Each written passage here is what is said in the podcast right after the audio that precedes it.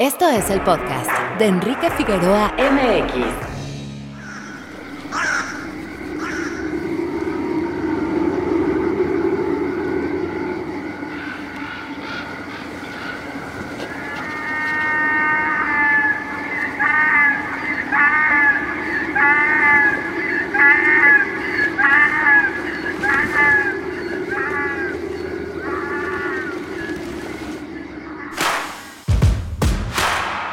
www.enriquefigueroa.mx. Muy buenos días, tardes o noches. Les saludo en un episodio más.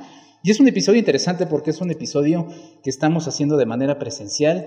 Me encuentro en el Museo Nacional de Antropología e Historia, un lugar fascinante, uno de los lugares pues, más importantes no solamente en México, sino también a nivel internacional. Ya platicaremos de manera más amplia del Museo Nacional de Antropología e Historia, que se ha hablado, eh, se sabe mucho de él, pero bueno, luego siento que a veces no se difunde a nivel local lo suficientemente importante que resulta. Y estoy aquí porque estamos en la exposición de Dioses de México de Helmut Dos Santos. A Helmut tuve la oportunidad de entrevistarlo en el marco de FICUNAM, justamente con el estreno de eh, su película. Y Helmut está aquí ahora enfrente de mí y ya no en la pantalla. ¿Cómo estás, Helmut? Qué gusto saludarte. Hola Enrique, mucho gusto. Gracias, bien, yo estoy bien. ¿Y tú cómo estás?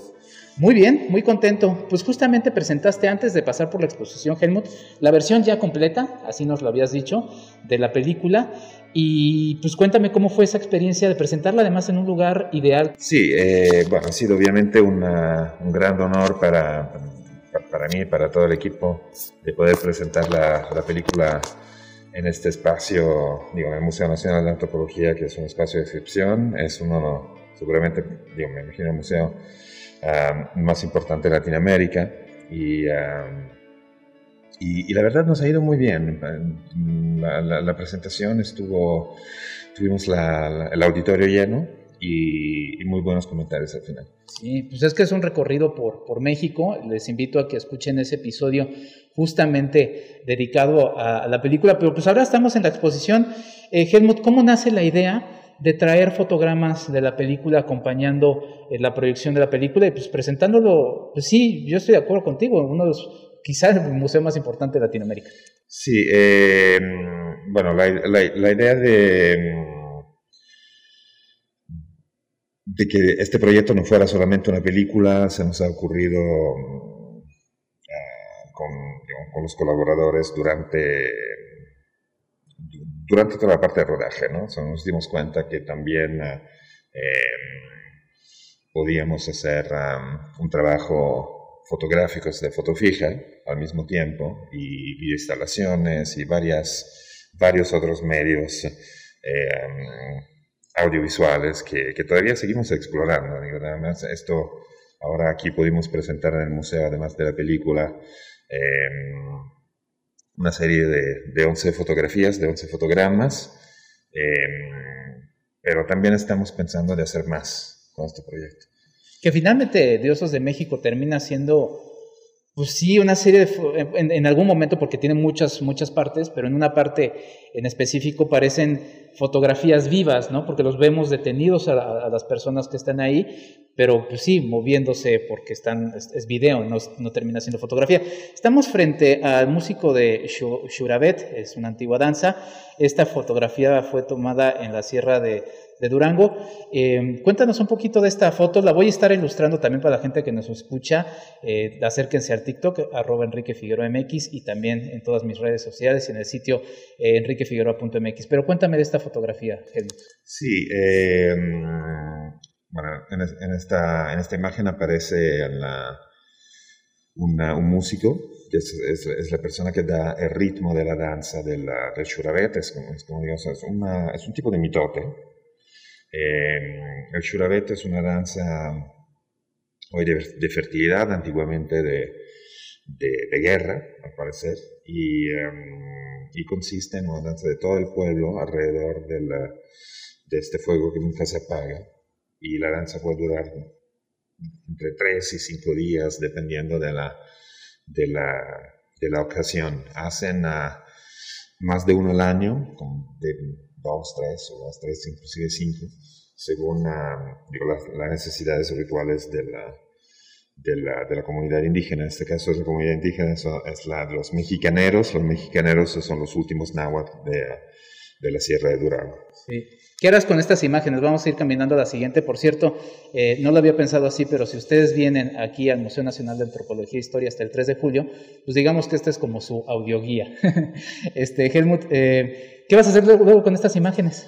Estas imágenes, bueno, hay algunas que se van a quedar aquí en el museo, eh, otras ah, pertenecen a colecciones privadas y, y, otras estamos tratando de que se, muevan alrededor del país en, otras, en otros museos, eh, espacios expositivos y, también la idea es de em, trasladarla también al extranjero para que vean también fuera de México. Estamos frente a la pescadora Cucapá con huesos de ballena. Yo te había preguntado cuando platicamos de la película de esta imagen que me impresionó, parece como salida de una película de ficción, ¿no? De fantasía, porque pues cuando lo vi es un esqueleto gigante para la gente que nos está escuchando y pues uno dice en la mitad del desierto, pues qué, qué demonios es eso, ¿no?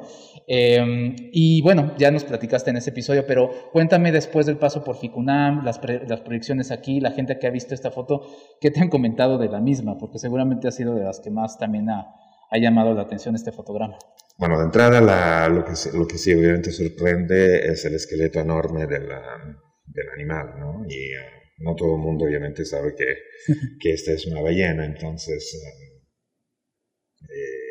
pues estos eran los primeros comentarios, ¿no? ¿Qué, animal es? ¿Por qué se encuentra en medio del desierto? ¿no? Em, ¿Qué hace el personaje ahí con una red de pesca envuelta como si fuera una maleta, un bulto? ¿no? Entonces, es una imagen, yo creo, sumamente evocadora que, que levanta, que, ¿no? levanta preguntas también.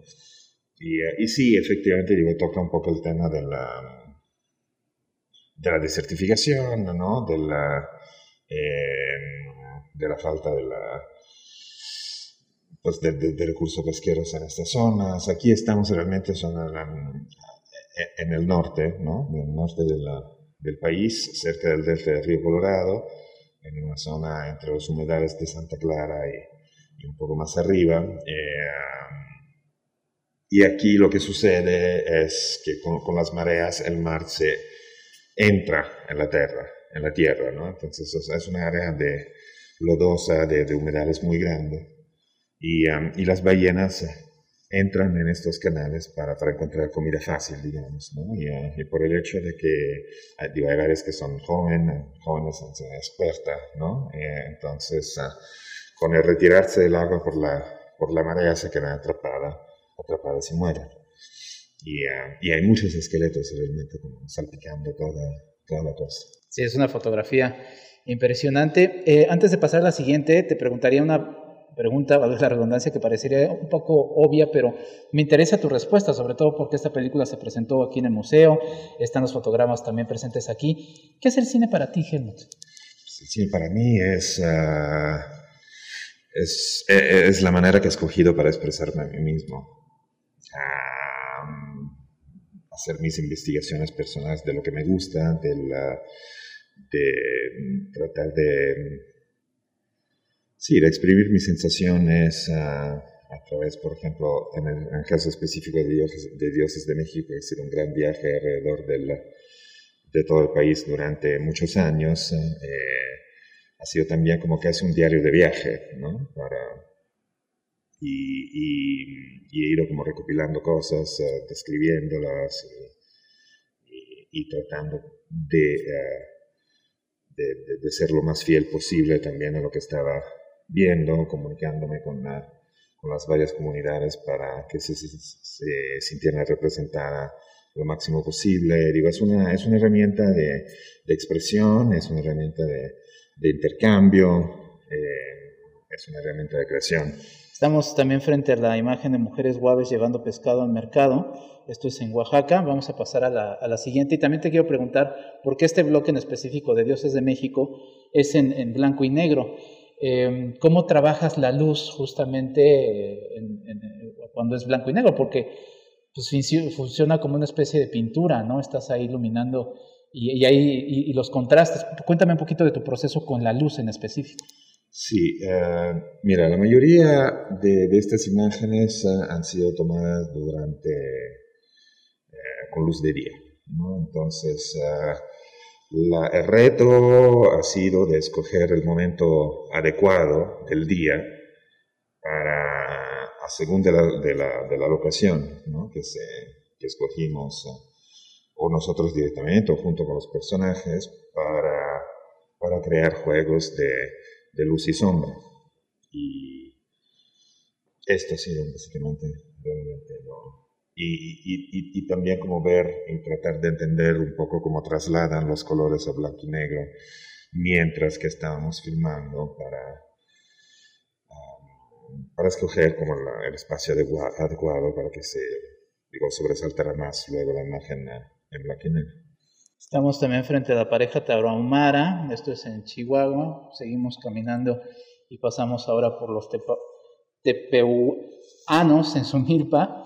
Eh, esto también siempre me ha parecido muy interesante, Helmut, lo desconectado que estamos también de nuestras lenguas originarias, ¿no? Cuando las pronunciamos, eh, pues ya tenemos una desconexión con eso, ¿no? Y, a ti acercarte a estas imágenes, a estos sitios, te conectó mucho con, con México, que te llevas una conexión diferente de, de, este país con... Porque nosotros, a través de tu película, lo, hacemos, nos llevamos otro país en mente, ¿no? Sí, em, yo tuve, por, por, la naturaleza del proyecto, una, ah, un gran acercamiento ¿no? con, ah, con, esta, con todas estas comunidades a lo largo del país y, em, y y pues se crean, ah, realmente se crean relaciones muy humanas, ¿no? Ah, son, intercambios entre seres humanos que, que, se ponen de acuerdo en hacer algo juntos, ¿no? Porque piensan que, que lo que están haciendo, digamos, a, retratar algunas, ah, no sé, forma de vivir, ¿no? Este, tenemos que, estamos todos de acuerdo que esto efectivamente es es algo interesante para, no solamente para todo México, para todo el país, pero sino para, ¿no? para quizás para toda la humanidad, ¿no? De alguna manera. Y, y, es importante hacer un registro de la memoria de todas estas uh, tradiciones antiguas, ¿no? Que, digo, con el tiempo, por digamos, también la evolución de la sociedad humana, se, se, se desvanecen todas estas cosas. Claro, y es que si borramos las fronteras, pues es, patrimonio mundial, o sea, no solamente de, algún país, estamos frente a las artesanas serie, esto fue en Sonora. Muchas imágenes son en sitios eh, de difícil acceso, por ejemplo, ahorita estamos, también nos acercamos al Tulero Purépecha. Este, ¿Cómo fue acercarse a estos sitios húmedos, secos, en situaciones eh, complejas y pues para producir esta película? ¿Cómo fue ese, ese aspecto?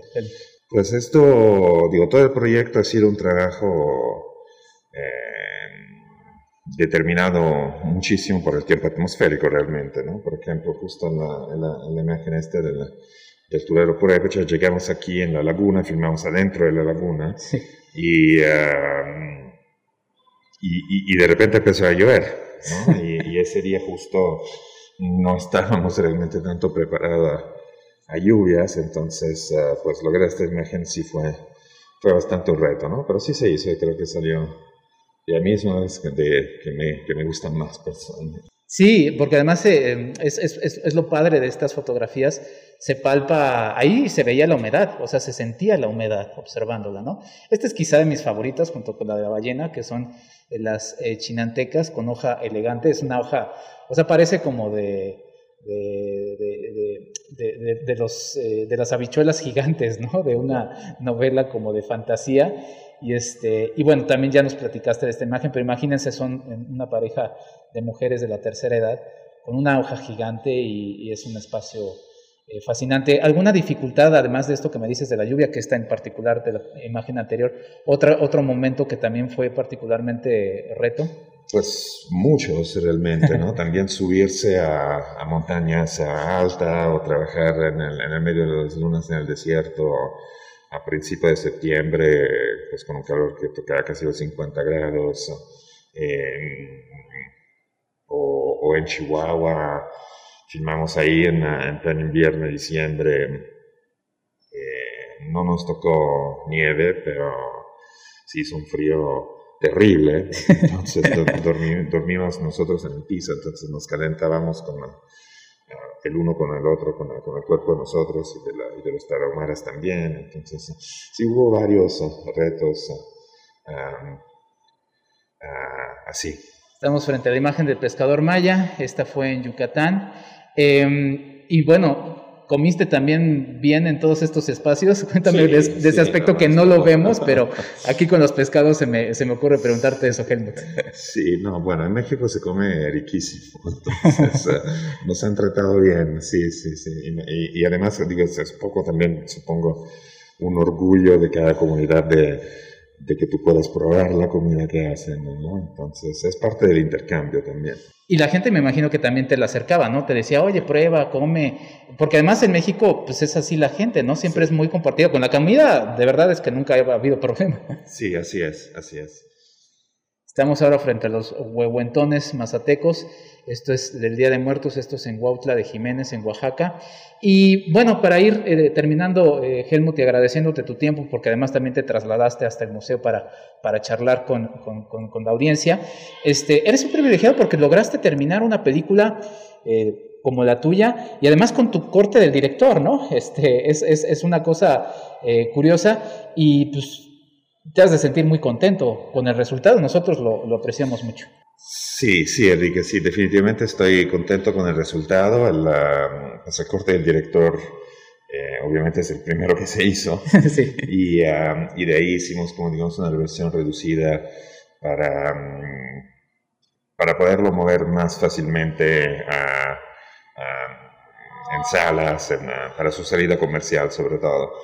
Um, también porque, eh, digo, el post pandemia son a, nivel de distribución de películas son momentos bastante complicados. No solamente se han acumulado películas no vendidas, no distribuidas desde hace, pues, principio de 2020 realmente, ¿no? De la, desde el Festival de Berlín. hasta, hasta ahora, entonces todavía hay películas que no han salido eh, y entonces como hay tendencia en este momento a, a tratar de, de distribuir uh, películas de más corta duración uh, y um, de, contenido, digamos, más positivo, amigable para las audiencias. Entonces, también eso está afectando, yo siento un poco el cine de forma, de manera general. Y porque también, digo, el público inclusive se está habituando a, a, a formatos ¿no? de cinematográficos más breve o, o, más puntuales. digo, también las series han cambiado un poco la, la manera de, de, cómo vivimos la, la, imagen en movimiento, ¿no? Y el cine sobre todo. Sí, y, y, te preguntaba hace rato que para ti qué es el cine, porque, pues sí, finalmente pareciera que, o bueno, para el mercado el cine es, es de un tipo, es de una, de, inclusive si juntamos varias películas prácticamente diríamos que es la misma, repetida en distintas ocasiones. Em, pero aquí encontraste un espacio donde se puede proyectar una película de este tipo. Los museos, estos espacios alternativos funcionarían también justamente como una salida para... Porque el cine, pues sí, el cine también se vende, pero también el cine es, es una obra de arte, como lo está mostrando tu película. Gracias, bueno, antes que nada te, te agradezco. Y uh, sí, no, definitivamente sí. Y hay, mm, digo, Dioses de México tuvo esta suerte, fortuna, ¿no? por, ah, por su naturaleza de, de, las temáticas de, que trata de poder entrar, digamos, en un espacio tan prestigioso como el Museo de Antropología. Esperemos que, que siga en otros museos, no solamente de antropología e historia, ¿no? sino también de, uh, quizás, ojalá, arte contemporáneo, no lo sé, veremos qué, qué nos ofrece el futuro. Pero también veo que hay trabajos de, de, otros cineastas grandes y pequeños, ¿no? Digo, para mencionar uno grande, digamos, a Tsai Liang. Eh, su trabajo, por siendo cine puro, eh, pues se está convirtiendo en obras de, de museos, realmente, ¿no? Porque un, un, cierto tipo de cine hoy se entiende o se está viendo ah, más bien como obra de arte que no como obra cinematográfica. Yo en esto, digo, son los tiempos que cambian quizás, pero creo que el cine siempre sigue siendo cine. Entonces, que esté en un museo, en salas de cine, etcétera, sigue, sigue siendo lo mismo y, y su lugar más el que le, pertenece, obviamente, son las salas de cine. Obviamente, el museo sigue siendo siempre un honor ¿no? para, para un cineasta poder exponer también en un espacio otro que las, las salas cinematográficas. Sí, sí, bueno, merecerá otra, otra charla hablar de, de cómo el mercado, tanto positiva como negativamente, ha tenido su impacto en el cine, pero yo reflexionaba eh, justamente, y este TikTok los vuelvo a entrar, Enrique Figueroa MX, este, sobre el cine experimental, o sea, ¿por qué se le pone esa etiqueta de cine experimental cuando el cine en su origen experimentaba? Entonces el cine experimental debería ser cine, ¿no? Y el otro cine quizá un cine conservador, si quieres, este, un cine autocensurado de sus posibilidades, ¿no? Pero bueno, es un tema eh, muy amplio. ¿Algo con lo que quieras despedirte, Helmut, además de agradecerte otra vez más por tu tiempo? Eh Pregúntame tú algo. pues sí, porque finalmente lo que, lo que comenta este, eh, Helmut pues es con su, con su película. Eh, cuéntame quizá del texto que vemos aquí este, y que también les compartiré de Mario eh, Bellatín eh, al respecto y que está presente también en tu, en tu exposición. Bueno, sí, Mario, Mario es un gran escritor que yo admiro muchísimo. Nos hemos vuelto digamos, amigos en, la, en, estos últimos tiempos. Tuvo la ocasión Mario de ver eh, la película durante Ficunam ah, y luego también ah, esta versión extendida. Entonces, ah, em, pues yo le pedí si, si, si, si, le hubiera gustado como escribir dos palabras al, respecto del, del proyecto y, y sí lo hizo. Entonces esto me da, me honra, ¿no? Porque yo me uh, estimo muchísimo su trabajo y, nada, entonces sí, siento que le eh, entró muy profundo adentro de la, de la idea de la película, ¿no? de, los, de los que son los contrastes eh, de ideas temáticos eh, adentro de la película, de lo que choca también ¿no? la mirada de la, de del otro, del público, del espectador, y, qué es lo que nos toca, lo que nos toca adentro a nosotros, eh, eh, frente, digamos, a la, cuando nos exponemos ¿no? a estas culturas ancestrales que todavía siguen eh, presentes en todo el país, ¿no? Cómo reacciona una, es un hombre latinoamericano, yo diría. Pues, dos palabras no te escribió, te escribió varias y, este, y ahorita nos sentaremos a, a verlas. Helmut, ¿dónde va a vivir eh, Dioses de México? Porque la idea es que la gente la siga, la siga viendo. Nos encantaría que se siguiera proyectando en cines, pero bueno, también entiende uno que también hasta las grandes películas que uno, eh, grandes producciones y más, ya después ya no viven en los cines. Pero eh, ¿dónde vamos a poder verla?